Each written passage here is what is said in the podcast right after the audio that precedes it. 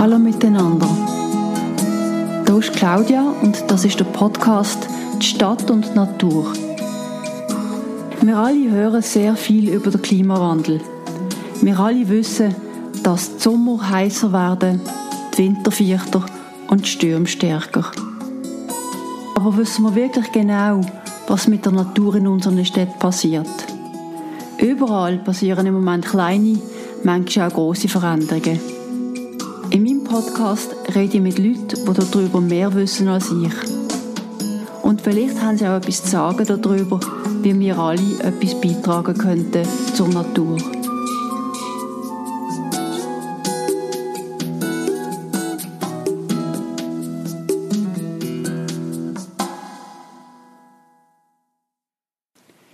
In der Schweiz sind Gebäude für rund ein Drittel der CO2-Emissionen verantwortlich. Um das Klima zu entlasten, müssten die Fassaden, die Dächer, die Fenster und die Keller saniert und Gas- und Ölheizungen durch erneuerbare Systeme ersetzt werden. Aber nur ein anstatt drei Prozent der Häuser und Industriegebäude werden pro Jahr saniert und ihre Heizungen ausgewechselt. Das sagt der Wirtschaftsverband Cleantech. Das ist doppelt schlecht, denn es ist höchste Zeit wegen dem Klimawandel. Die Erfolg schaut darum einmal von einer anderen Seite aufs Thema Natur und Stadt, und zwar von der Seite der Energie. Und sie fragt, was sind die Gründe, dass so wenig saniert wird? Was gibt es für Anreize und Lösungen, die da könnten helfen? Oder müssen wir vielleicht noch viel radikaler davon denken? Die Erfolg kann die zwei Fragen nicht ausführlich beantworten, aber sie zapft das Wissen von zwei gut informierten Leuten an. Erstens der Silvio Borella, ausgebildeter Klimaphysiker und Mitarbeiter von der Neosys. Die Firma bietet Dienstleistungen in allen Aspekten von der ökologischen und sozialen Nachhaltigkeit an. Er beratet auch Leute als GEAG-Experte. Die GEAG ist der Gebäude-Energieausweis der Kantone. Zweitens der Markus Chrétien, Geschäftsführer von Solar Spar, ein Verein, der seit 30 Jahren private Gemeinden Bauern und Firmen ein Contracting für Solaranlagen anbieten. Was das genau ist, hören wir später. Ich hatte Silvio Borella zuerst einmal gefragt, was für Leute denn zu ihm kommen. Das sind Leute, die etwas vorhaben. Die, die haben vor, das Gebäude zu sanieren, die Heizung zu ersetzen. Und die, die gar nichts machen wollen, von denen können wir als Berater gar nichts. Wenn man die Statistik schaut, Gesamtschweizerisch ist etwa 1% der Gebäude, die jedes Jahr saniert werden. Und im Prinzip ist eine Lebensdauer Fassade ist etwa 50 Jahre. Es sollte theoretisch mindestens 2% pro Jahr eine Sanierung vornehmen. Und wenn man das Ziel hat, Energie sparen und äh, CO2-Reduktion, dann soll es noch mehr sein. Das heißt, es gibt noch viele Eigentümer, die nichts machen. Einer der Punkte ist die Investition. Es gibt viele Leute, die das Geld einfach nicht haben, zum investieren. Vielleicht wären sie parat, etwas machen, aber sie, sie haben nicht jetzt die, es nicht 100.000, was es braucht für eine Fassadensanierung. Mehrfamilienhäuser, wo es mehrere Eigentümer hat, macht es noch schwieriger, weil äh, müssen sich alle einigen, dass sie es sanieren. Nicht sagen, wir machen drei Wohnungen sanieren und die drei anderen nicht. Das muss die ganze Gesamtfassade. Und wenn du bei den Eigentümern zwei hast, von einem ganzen Familie, wo kein Geld haben, dann kann man es nicht machen. Aber es gibt ja Ölheizungen, die kommen wirklich an ihre, am Ende vom Lebenszyklus von, also von, von der Heizung selber. Und das wäre ein, ein guter Moment, sich zu entscheiden. Das ist ein guter Moment, um sich zu entscheiden. Dann muss man die Heizung ersetzen. Aber wenn in dem Moment die Gebäudehülle ganz schlecht ist, gar nicht isoliert, dann ist es so ein schwieriger Moment, weil wenn du eine Wärmepumpe installieren willst, anstelle von der Ölheizung, darfst du nicht eine zu hohe Vorlauftemperatur, also die Temperatur der Radiatoren darf nicht zu hoch sein, sonst funktioniert die Wärmepumpe nicht oder schlecht. Das heißt, in dem Moment müsste ich zuerst das Gebäude isolieren und nachher die Heizung ersetzen. Das heißt, wir haben die nötigen 20.000 Franken für die Heizung zu ersetzen, aber nicht die 200.000 für die Gebäudehülle zu sanieren. Das ist die Fassaden und das Dach und möglicherweise der Keller und die Fenster? Genau. Eben, je nachdem, was schlecht ist, was äh, gut ist. Wenn das Dach schon gut ist, dann äh, wird es länger die, die Fassade und Fenster zu ersetzen. Wenn alles schlecht ist, müssen wir alles machen. Es genügt Anreize jetzt von Seiten sagen, vom Bund oder von den Kantonen und Gemeinden, um das zu machen? Es gibt Anreize, es gibt Fördergelder für äh, Gebäudehüllensanierung, für den Heizungsersatz. Je nach Kanton ist es ein bisschen anders ausgelegt, aber es gibt Das kann motivieren, gut zu isolieren, wenn man isolieren will, oder es kann motivieren, die Heizung doch durch eine Wärmepumpe zu ersetzen. Aber wenn ein Eigentümer einfach kein Geld auf Seite hat, dann längst nicht. Also die Fördergelder, die meistens machen sie so um die 15% aus von der nötigen Investition, vielleicht in einzelnen Fällen 30% Wenn jemand kein Geld hat, wo findet er die restlichen 70 bis 80 Auf der Seite Finanzierung, ich weiss, es gibt neue äh, Firmen, EWs, die Contracting machen. Das ist ein bisschen, ein bisschen neu. Wenn es mehr in die Richtung geht, dann wird das Problem von der Finanzierung zum Teil lösen. Contracting ist was genau?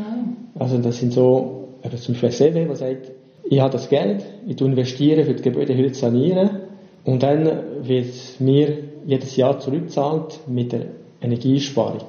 Also das heißt eine Investitionshilfe. Da muss der, ähm, der Eigentümer nicht zur Bank gehen, um ein paar hunderttausend zu bekommen, aber äh, überkommt die Investition direkt von der Firma, die das macht. Wenn du jetzt so eine Eigentümergemeinschaft hättest, wo in der heißen Phase von der Diskussion ist, ob sie das machen wollen oder nicht, was für Argument würdest du ihnen präsentieren, damit sie sich für eine energieeffiziente Lösung engagieren? Also es hat, es hat verschiedene Argumente. Das, äh, das Finanzielle ist vielleicht, nicht das, ist eher das weniger Wichtige, weil wenn man das Gebäude saniert, also isoliert, wo gar nicht isoliert ist, ist schon rentabel wirtschaftlich, aber über ganz lange Zeit, über 40, 50 Jahre. Dafür gibt es andere, andere Sachen, wie Komfort. Wenn man einem Gebäude wohnt, wo isoliert ist, dann sind die Außenwände, aber die Innenseite ist wärmer, das ist angenehmer drin zu wohnen. Sonst haben wir immer ein bisschen das Gefühl, es ist kalt, sicher bei den Fenstern. Also Komfort ist eine Seite. Werterhalt vom Gebäude. Wenn das Gebäude schlecht isoliert ist, schlecht gelüftet wird, dann hat man viel mehr Risiko äh, auf äh, Schimmelpilzbildung, als wenn es gut isoliert ist. Eben wird die Wände innen wärmer werden mit Isolation, dann ist weniger äh, Kondensation, Kondenswasser und weniger Schimmelpilzbildung. Wenn man weniger Energie braucht für das, für das Heizen, dann ist man auch langfristig sicherer, wenn sich die Kosten, weil wir wissen nicht, wie sich die Energiekosten entwickeln. Es kann sein, dass sie gar nicht steigen, dass sie sogar sinken, aber es kann auch sehr wohl sein, dass sie steigen. Einerseits, weil die Energie irgendwann knapp wird werden, wenn man nichts macht, dann wird der Energiepreis steigen. Und andererseits gibt es doch politische Sachen, die, die sich bewegen mit der CO2-Abgabe, die wahrscheinlich noch wird erhöht und, und Stromabgabe und so weiter. Und wenn man es jetzt richtig investiert, dann hat man für die nächsten 20 Jahre, wenn es um die Heizung geht, 50 Jahre, wenn es um Gebäudehülle geht, hat man das eingespart. Und wenn man jetzt den falschen Entscheid trifft bei der Gebäudesanierung, dann ist mindestens für die nächsten 20 Jahre ist man fast blockiert. Also wenn ich zum Beispiel ein Gerüst ums Haus habe, um Fassade neu zu malen, dass ich gleichzeitig isoliere, dann habe ich einfach die ganzen Kosten für Gerüst, für Farbe, vielleicht noch für Verputz. Wenn ich fünf Jahre oder zehn Jahre merke, ah, nein, ich doch zu isolieren, dann, dann tue ich zweimal für das Gerüst, zweimal für die Farbe, zweimal für den Verputz zahlen. Die einzelnen privaten Eigentümer sind das eine. Aber einen grösseren Hebel hat die Wirtschaft, grosse Immobilienbesitzer und Investoren. Wie groß der Hebel wirklich ist und was es für Lösungen gibt, darüber erzählt der Silvio Borella Folgendes das, was ich professionell mache, ich weiß nicht, wie viel das dazu beiträgt. Ich denke, die, die Lösungen sind eher politisch. Das, was wir als Firma können machen können, wir können nur das machen, was, die Gesetze verlangen. Wir können nicht viel mehr machen. Wir können, ja, hier und da Kunden, vor allem Privatkunden, so, es einfach im Haus haben, motivieren, helfen, die, die Lösung zu finden, wenn es Leute sind, die selber auch aus ethischen Gründen, aus ideologischen Gründen im Moment etwas machen wollen, dann können wir helfen. Aber bei den meisten geht es darum, einfach das machen, was, das Gesetz verlangt. Ein Ansatzpunkt für euch sind ja möglicherweise Firmen, vor allem größere Firmen, vielleicht auch Investoren für Immobilienprojekte, das Gewinnen dafür, dass sie von Anfang an naturnahe Lösungen machen. Entweder bei Sanierungen oder bei Neubauten. Wir machen eher das, was der Kunde will. Wir probieren schon zu sagen, ja, wenn die schon ein Haus, ein Gebäude saniert, machen das gut. Wir, wir zeigen, wie dass man das gut machen kann. Aber wenn die Firma das nicht will, bei den meisten Firmen ist einfach Ziel Nummer eins ist einfach die Finanzen. Also kürzlich hatte ich mal als Kunde einen Investor im Immobilienbereich und sie ganz klar gesagt, also mein Ziel ist, dass, dass unsere Investitionen rendiert. Wir können manchmal argumentieren, wenn, wenn eine Gebäudehüllensanierung gleichzeitig äh, den Werterhalt vom Gebäude verbessert, also indem es weniger Schaden, Bauschaden könnte haben dank der Sanierung, dann hilft es, die Leute zu motivieren. Aber eben aus rein ideologischen Gründen machen solche Firmen nichts. Also es gibt Firmen, die aus Marketinggründen etwas machen, zum Beispiel so Firmen wie Migro oder Coop, die tun alle ihre, ihre Gebäude sanieren, die Heizungs- und, und Kühlung und so weiter, alles ziemlich gut verbessern, wie sie das auf, äh, der Fahne haben, CO2-neutral bis, ich weiß nicht, 2030 oder 2040 oder so. Und das ist für sie wirklich Marketing. Und Firmen, die ein bisschen im Hintergrund sind, die nicht direkt Kundenkontakt haben, also zum Beispiel Pensionskassen oder so, die haben ihre Kunden, die müssen nicht marketingmäßig ökologisch gut werden. Das Ziel ist einfach, möglichst eine gute Rendite zu haben. SBB hat ganz viele Immobilien, also es gibt, es gibt unterschiedliche immobilienintensive Firmen sehr wahrscheinlich. Mhm. Computerbranche braucht vielleicht ein bisschen weniger. Aber es gibt so sicher einen ganzen Bereich, vor allem die Produzierenden, wo, was herrscht, immobilienreich sind. Also die Produzierenden, die, die Firmen, die, die etwas also aus Metall oder Elektronik oder so produzieren, ist es fast unmöglich, sie motivieren, ein Gebäude zu, äh, zu verbessern. Gebäude isolieren, das ist etwas, das finanziell sich über 40, 50 Jahre lohnt. Und die Firmen, die, rechnen nie auf so eine lange Zeit. Du kannst sie motivieren, Massnahmen umzusetzen, die maximal ein paar Jahre Payback-Zeit haben, dass, dass die Investition dank der Energiesparung in ein paar Jahren zurückgeholt wird. Aber über 40 Jahre, 50 Jahre kannst du es nicht. Du kannst sie motivieren, wenn es Gesetze gibt, die etwas verlangt, wenn sie Gelder können sparen können, mit CO2-Abgaben, wenn die, das, die CO2-Abgaben rückerstattet bekommen in gewissen Fällen gibt es so Energiesparmaßnahmen, aber gleichzeitig die für die Sicherheit etwas verbessern. Aber es sind, es sind nie ähm, Sanierung der Gebäudehülle. Eventuell bei der, bei der Heizung, wenn du merkst, ja, die Heizung, die mit so sehr hoher Temperatur funktioniert und dann ist Brandgefahr grösser oder solche Sachen, dann kannst du ein motivieren, aber sonst nicht. Und bei Immobilien kannst du ein bisschen mehr über Langzeitgedanken, also eben Pensionskassen und so, da gibt es so solche, die vielleicht längerfristig denken und auch parat wären, ein Gebäude zu isolieren. Also eine Pensionskasse, die Wohnbauten besitzt. Wenn es ein Wohnbau gut isoliert ist, ist der Komfort besser, dann kannst du längerfristig eher Mieter haben, Mieter, die parat sind, mehr zu zahlen. Aber das ist immer eine, eine Marktfrage, wenn sie an einem Ort sind, wo, wo die Mieter eher im, im unteren Sozialbereich sind, und nicht viel können zahlen dann tun sie lieber das Gebäude gar nicht isolieren und weiterhin zu tiefen Preisen vermieten. Und sonst können sie sich vielleicht motivieren, so über Komfortfragen. Brauchen ihr das Tools oder der CO2-Footprint? Ist das etwas, was ihr braucht, um etwas zu zeigen und transparent zu machen? Ja, das ist viele sind manchmal ähm, äh, verwendet, CO2-Footprint oder ähm, Ökobilanzen, eher bei äh, Firmen, bei Produkten. Und im Moment hat das eher das ist eine Firma, die etwas produziert und probiert, das möglichst ökologisch zu machen. Dann wenn sie einen CO2- oder Öko-Footprint berechnen und sagen, ja, wir sind besser als vor fünf Jahren oder wir sind besser als die Konkurrenten. Aber das heißt immer noch nicht, dass die Konsumenten dann einen kleineren Öko-Footprint haben. Ich habe auf eurer Webseite gesehen, dass ihr auch über CO2-Handel nachdenkt oder versuchen zumindest zu zeigen, dass das, was vielleicht eben das eine real einspart an Energie, dass er da einen Vorteil hat, dass wir es wieder handeln können? Ja, also das ist nicht etwas, was wir probieren, das ist etwas, was so geregelt ist für die Schweiz und, und für Europa.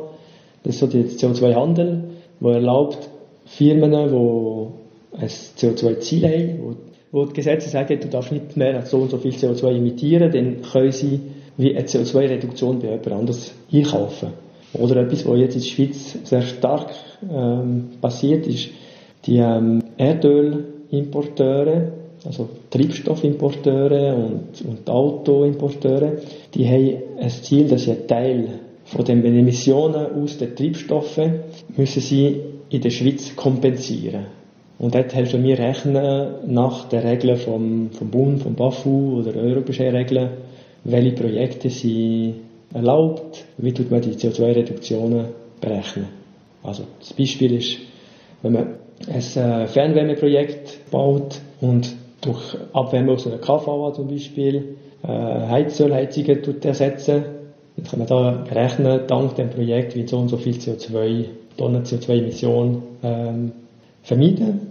Dann gibt es so äh, ähm, ein Zertifikat für die Reduktion von CO2-Emissionen, wo die Stiftung Klick, eben, wo das für Treibstoffimporteure macht. Dann kann die Stiftung Klick da die CO2-Emissionen Reduktion kaufen. Zur Lösung von der Klimaproblematik tut es nur kurzfristig etwas beitragen. Dank dem Geld kann man erneuerbare Energie im Bereich Heizung pushen. Aber das wird nicht die langfristige Lösung sein, weil wenn man weiterhin Treibstoff verbrennt, der CO2-Stoß in der Luft. Also man muss, noch, muss irgendwann aufhören, Erdöl und Gas und Kohle zu verbrennen.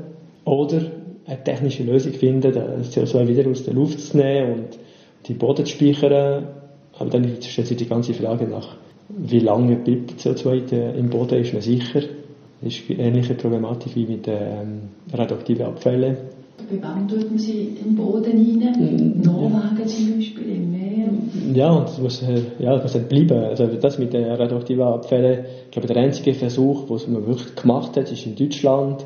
Und nach äh, ein paar Jahren oder zehn Jahren hat man gemerkt, das ist das entwickelt sich doch nicht so, wie man es gedacht hätte, dann muss man wirklich alles führen holen. Und mit dem CO2 wäre auch Katastrophe, wenn man würde sagen, man tut Milliarden von Tonnen irgendwo in, in den Boden versenken und, und dann plötzlich kommt es wieder raus. Das ist, das ist schon heikel.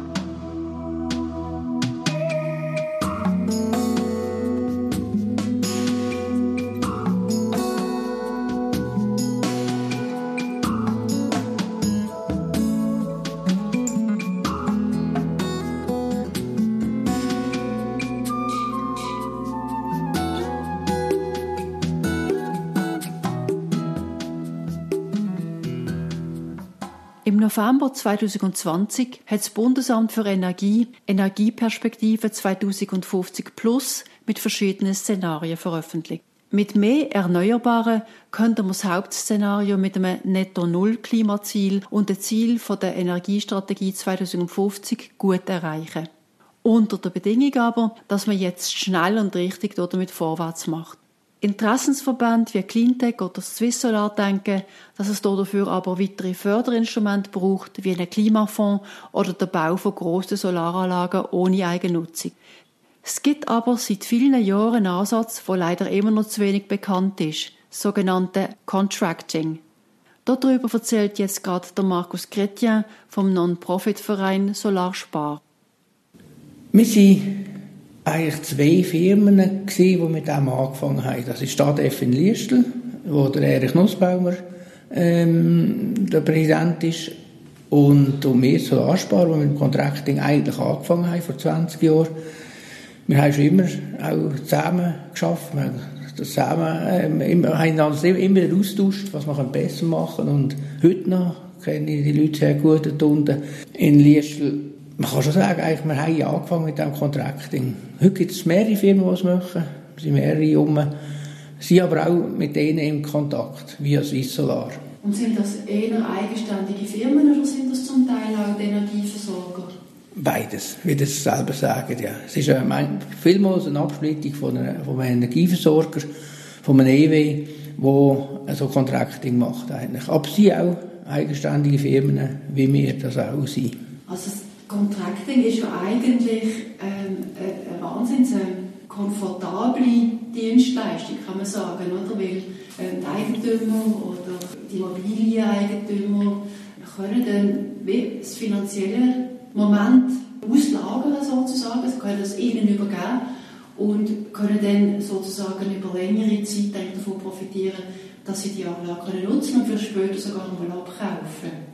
Findet das auch offen statt in der Schweiz? Ist das den Leuten eigentlich klar, dass es das gibt? Ja, manchmal stunkt mich, nein, sie wissen es glaube ich nicht, dass es uns gibt. Das ist schon schwierig zu sagen. Zeitweise, wenn wir nicht viele Anlagen bauen können, wenn wir eigentlich mehr Geld haben und das nicht ausgeben können, das war vor Jahren so gewesen, frage mich immer, wieso kommen die Leute nicht mehr zu uns?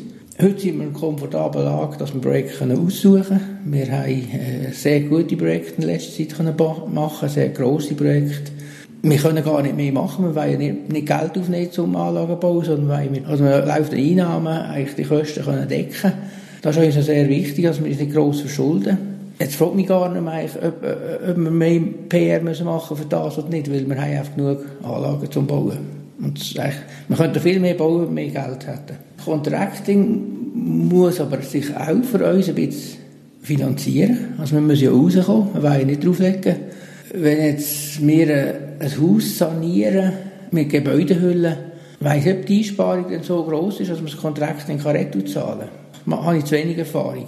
Bei unseren PV-Anlagen ist es nicht so, dass wir den Strom so verkaufen müssen, damit unser Projekt nach 25 Jahren, wo die Anlage läuft, auch rendiert hat. Wenigstens nicht draufgelegt haben. Wir haben keine Riesengewinn, wir müssen unsere Kosten deckt und alles. Wir sind eine kleine Firma, Solarspar. Aber wir müssen einfach rauskommen, sonst gibt es mal irgendwann, wo nicht mehr überall drauflegen, oder? Genau, also es ist halt meistens gerade nicht nur eine Frage von der Photovoltaikanlage auf dem Dach, sondern gerade die ganze Gebäudehülle, die meistens das Problem ist. Und dann kommen recht viele sagen wir mal, Investitionskosten zusammen, die relativ bald müssten mobilisiert werden und das kann wirklich ein Problem sein. Und dann springen wir rein mit, mit dem Contracting für PV-Anlage. Dann können wir das übernehmen. Und was noch etwas Spezielles ist bei uns, der Hausbesitzer hat jederzeit das Recht, die Anlage uns abzukaufen.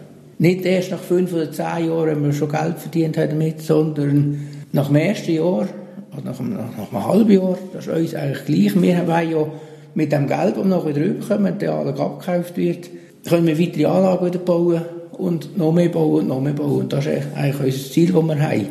Weil der Hausbesitzer, der kann ja zuerst mal ein Jahr zu schauen, wie läuft die Anlage, wie kommt das Geld rein, wie rendiert man die.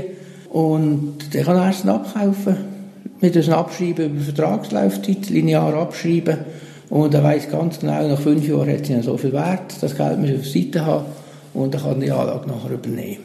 Das ist spannend, ja. Das heisst eigentlich auch wirklich sehr niederschwellig mal einsteigen, probieren, Vertrauen fassen und dann nachher eigentlich sich selbstständig machen.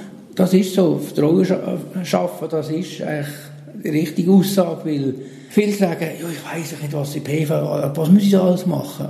Wie läuft denn die? Muss ich all Tag putzen? Oder äh, all die Fragen kommen und dann kann ich sagen, wir bauen euch die Anlage aufs Dach, schauen zwei Jahre zu, wir sagen euch, was, was Kosten sind für die Anlage, das Unterhalten und so, und dann könnt ihr überlegen, ob die abkaufen Und dann hat er wirklich ficke Mühle von mir aus gesehen, er hat die Anlage, muss sich nicht, nicht um, um den Bau kümmern, wir machen das. Und nach ein paar Jahren kann er die Anlage übernehmen. Jetzt habe ich gesehen, dass Sie ganz unterschiedliche Kundengruppen haben. Also Sie haben Bauern, Sie haben Firmen, Sie haben Wohnbausiedlungen, Sie haben auch Gemeinden und Kommunen und Sie haben auch jetzt zunehmend auch sogenannte Eigentümervereinigungen oder wie?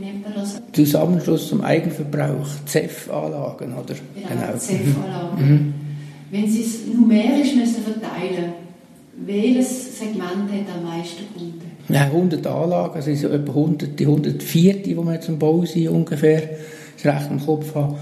Ich kann die Frage nicht ganz sicher beantworten. Ich schätze mal, Bauern und Industrie haben wir am meisten. Weil Bauerndächer sind halt schon interessant, vor allem früher, wo wir noch äh, Käfer bekommen haben, wo, wir, wo jetzt noch laufen, das Käfer läuft noch. Oder auch die Anlagen vom Elektrizitätswerk, vom von der Stadt Zürich. Da haben wir im Bündnerland sehr viele Anlagen gebaut. Das sind alles Bauerndächer, weil das sind grosse Dächer, Ebri-Dächer, also nicht, nicht, äh, keine, keine Guggenhürle drauf, nichts. Da kann man zubauen und dort haben wir relativ günstige Anlagen können machen weil man einfach gut arbeiten darauf.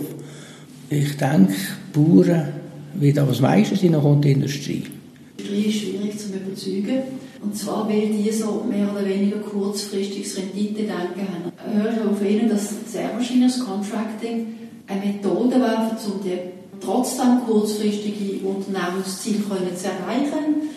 Die Investitionen als tätigen an einem anderen Ort und dann mal wie einfach Stroh zu beziehen und dann unter Umständen die kaufen.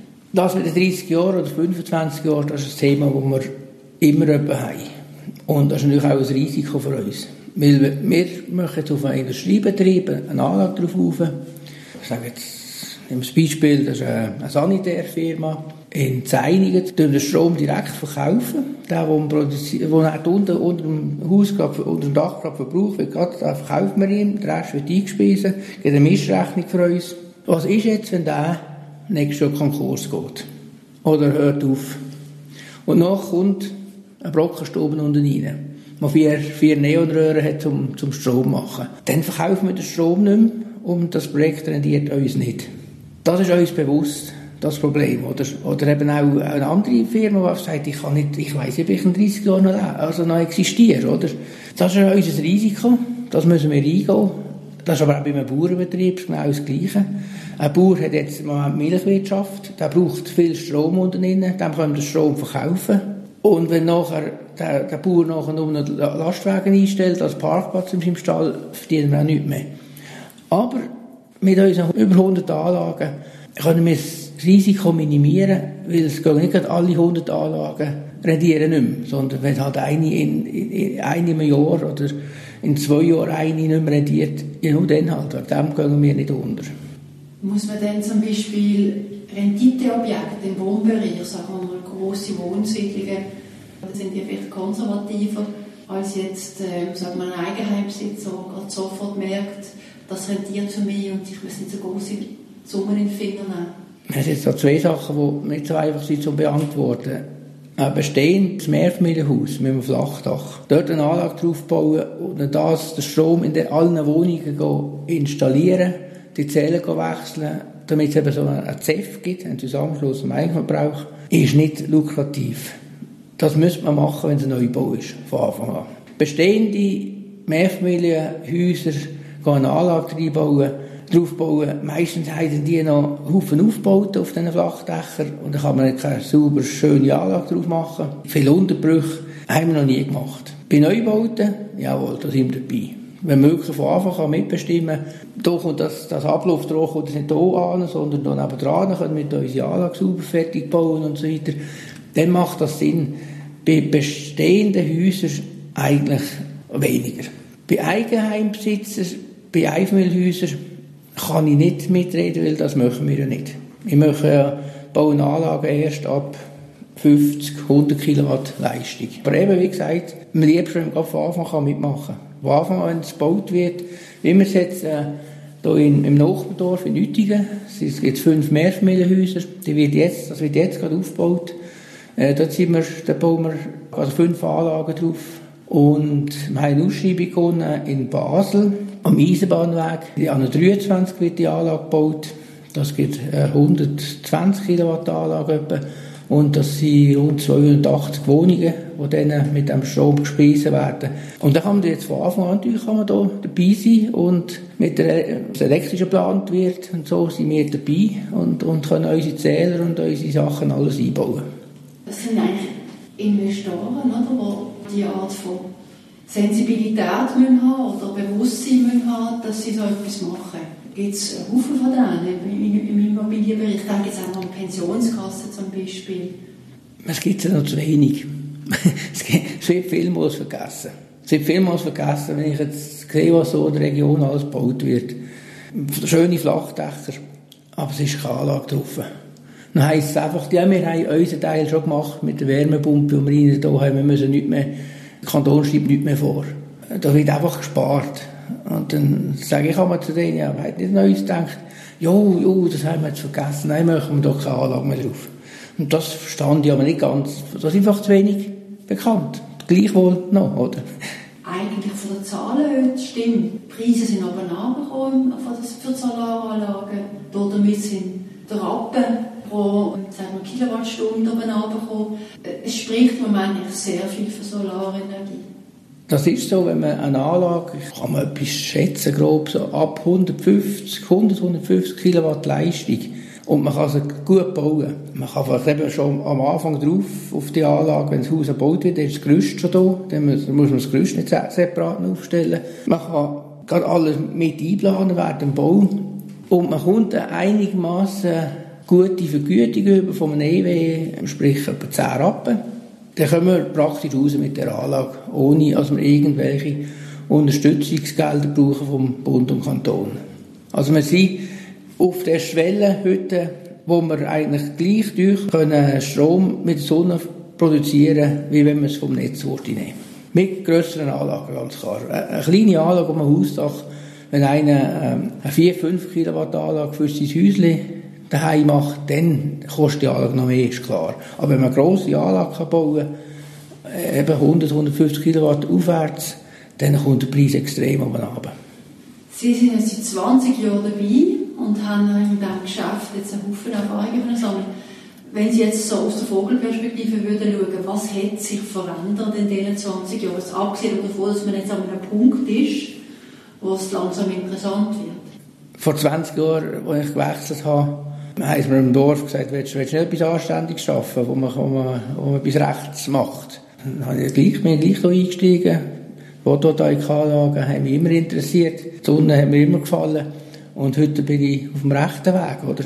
Früher hat es also einfach gesagt, ja, mach doch etwas rechts. Aber äh, ich habe es schon richtig gemacht. um die Zeit herum, als ich mit dem Silvio Borella geredet habe, hat das Parlament gerade etwas neues CO2-Gesetz verabschiedet. Das Referendum dagegen sorgt leider dafür, dass das Gesetz ein Jahr später in Kraft tritt. Der Trump hat schon vorher die Klimapolitik von der USA pulverisiert und Europa und Russland und China sind geopolitisch noch weiter auseinanderdriftet. National und international gibt es aber klima- und energiepolitisch viel zu tun. Das weiß natürlich der Silvio Borella. Er stellt mir hier das Modell vor. Wenn wir arbeiten, bekommen wir Geld. Also ich arbeite eine Stunde, ich bekomme Geld für meine Stunde Arbeit. Im Prinzip mit dem Geld kann ich eine Stunde Arbeit von jemand anderes einkaufen. Im Prinzip ist es sehr gerecht für meine Arbeit. Aber das, was ich, was ich produziere als Menschen, ist nicht nur mit Arbeit produziert. Also grundsätzlich haben wir zuerst Naturressourcen, wenn wir arbeiten mit den Naturressourcen und mit dem können wir Produkte, Dienstleistungen produzieren.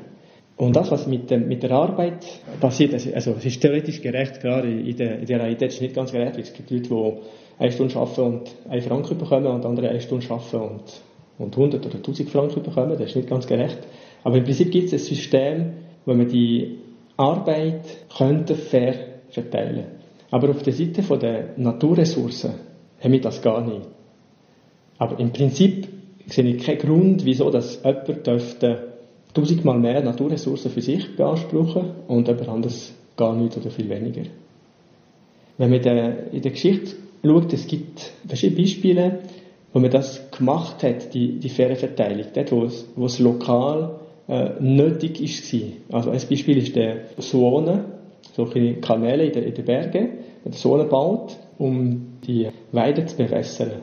Und dort haben wir nicht einfach so gebaut und jeder geht einfach äh, Wasser nehmen, sonst äh, der Erste, der dran ist, nimmt einfach das ganze Wasser und die anderen haben kein Wasser. Das heisst, jeder hat ein gewisses Recht, so und so viele Stunden pro Woche oder pro Tag darf er Wasser von der Sonne nehmen.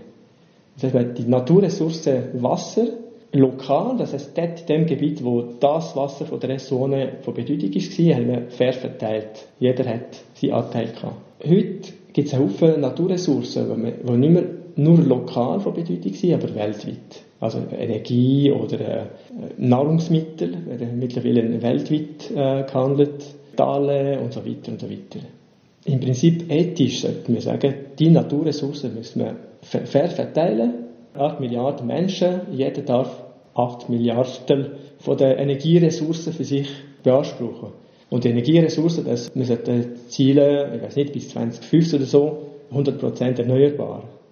Man weiß, dass die Fossilen nicht mehr brauchen wegen Klimaproblematik. Also im Prinzip sollte es in die Richtung gehen, aber im Prinzip sollte es die, sollte es die Norm sein, dass man die fair verteilt. Und dann wäre es gleiche wie mit dem Geld. Wenn ich 5000 Franken pro Monat habe oder 10.000, egal wie viel, dann tue ich meine, meine Einkäufe, mein, mein Haus, meine Wohnung, mein Auto, alles so ausrichten, dass, dass es lenkt mit diesen 5000 oder 10.000. Wenn ich einfach 20.000 Kilowattstunden pro Jahr darf brauchen, weil das, das, das ist, was weltweit vorhanden ist pro Person, dann müsste ich auch buchhalterischen Grund, müsste ich vielleicht mein Haus isolieren oder vielleicht auf mein Auto verzichten oder ein kleines Auto, könnte ich so machen, wie ich jetzt mit dem Geld mache. Also von dem her ist, vorher hast du gesagt, eben die, die ganze Überlegung nach ähm, faire Verteilung von der Naturressourcen, dass Utopie ist. Mit Utopie häufig das etwas ist, wo, wo schön wäre, aber unmöglich ist. Irgendwann hat der, der Mensch Sachen produziert und der Nachbar ist gekommen und hat die Sachen geklaut, die sich einander töten, die verschiedenen Clans oder Familien oder Dörfer, zum probieren zu überleben. Der andere töten, damit er seine Sachen kann nehmen Und irgendwann später hat man Gesetze entwickelt, wo das nicht mehr erlauben, damit man die Arbeit von den anderen nicht kann klauen, das, was sie haben produziert. Also von dem her ist es vielleicht mal eine Utopie gewesen und dann hat man es entwickelt mit, äh, mit, mit Gesetzen, mit äh, Gesellschaftsregeln. Und ich sehe nicht, wieso, dass man nicht auch jetzt, wo, wo die Naturressourcen, viele Naturressourcen weltweit von Bedeutung sind und, und viele auch langsam knapp werden, wieso könnte man das nicht auch so ein System entwickeln? Man sagt, okay, das, auf der einen Seite hast du einfach das Geld, das ist, du darfst nur so viel rausgeben, wie du selber gearbeitet hast. Und parallel dazu, du darfst nur so viel Naturressourcen beanspruchen, wie die Anteil ist an der gesamten. Klar, man stellt sich die Frage, wie tut man Kilowattstunden vergleichen mit äh, Quadratmeter Boot oder mit äh, Tonnen Wasser und so weiter. Das sind technische Fragen, die man kann lösen kann. Für mich, äh, ja, wenn man sagt, das ist eine Utopie, vielleicht weil man es jetzt noch nicht hat und jetzt noch nicht parat ist, das umzusetzen, aber man müsste in die Richtung gehen und, und irgendwann das machen weil es einfach ethisch Sinn macht, weil es für, sogar für den Erhalt von der Menschheit Sinn macht, oder für unsere Gesellschaft. Wenn wir es nicht machen, irgendwann haben wir ein grosses Problem mit Klimawandel, mit Böden, mit also Böden, die, versucht sind oder verschwinden, mit Biodiversität und das Ganze wird zu vermehrten Nahrungsmittelmangel führen und wenn viele Leute keine Nahrungsmittel mehr haben, dann werden sie nicht einfach sagen, okay, dann sterben nicht, dann, dann gibt es Kriege. Aber nachher im zweiten Schritt muss man das auch nicht nur quantifizieren, aber auch die Nutzung von den Ressourcen regeln. Weil im Moment eben die Wirtschaft muss das nicht berücksichtigen. Wenn eine Firma das Gebäude saniert, dann müssen sie zahlen und nachher müssen sie Geld für die investieren, müssen die Investition können rückzahlen. Hingegen, wenn sie CO2 emittieren, kostet ihnen nichts. Mittlerweile mit den CO2-Abgaben schon ein bisschen, aber es ist, es ist nicht so viel. Und die ganzen Kosten, die der Klimawandel wird haben, das muss die Firma nicht zahlen. Das ist, das ist gar nicht in der Wirtschaft drin und, und auch, es ist alles so wie mit allen Naturressourcen so. Das heißt, äh, im Moment die Wirtschaft keine Motivation, etwas machen, wo, wo die Umwelt langfristig hält. Zum Abschluss zwei, drei hypothetische Fragen. Ähm, wenn du jetzt Politiker wärst, was würdest du als erstes probieren durchzusetzen?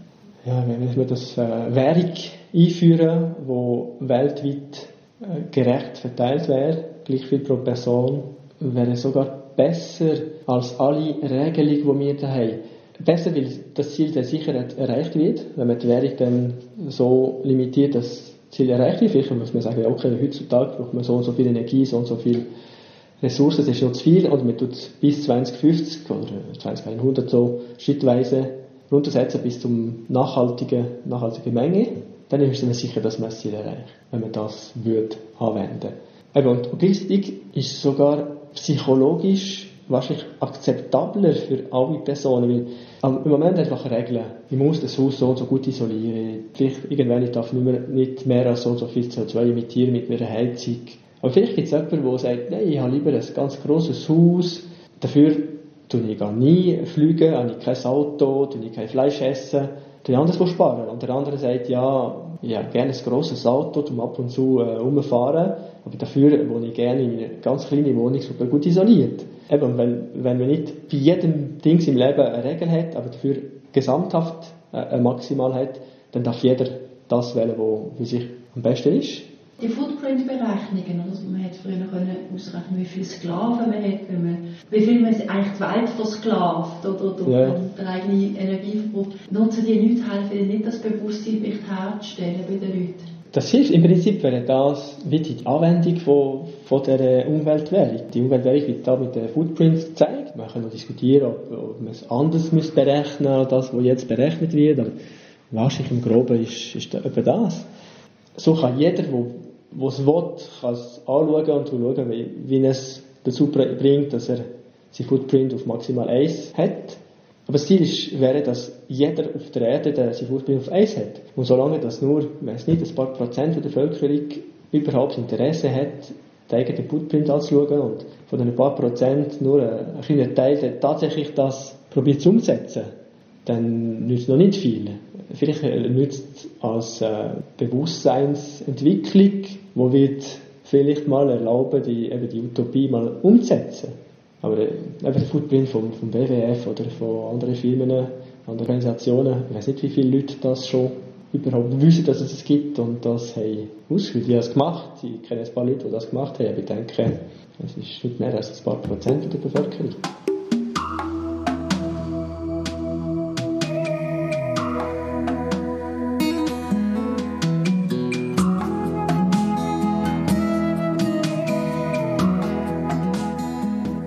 Die sechste Folge von Natur und Stadt gesehen und ich hoffe, dass sie Ihnen gefallen hat.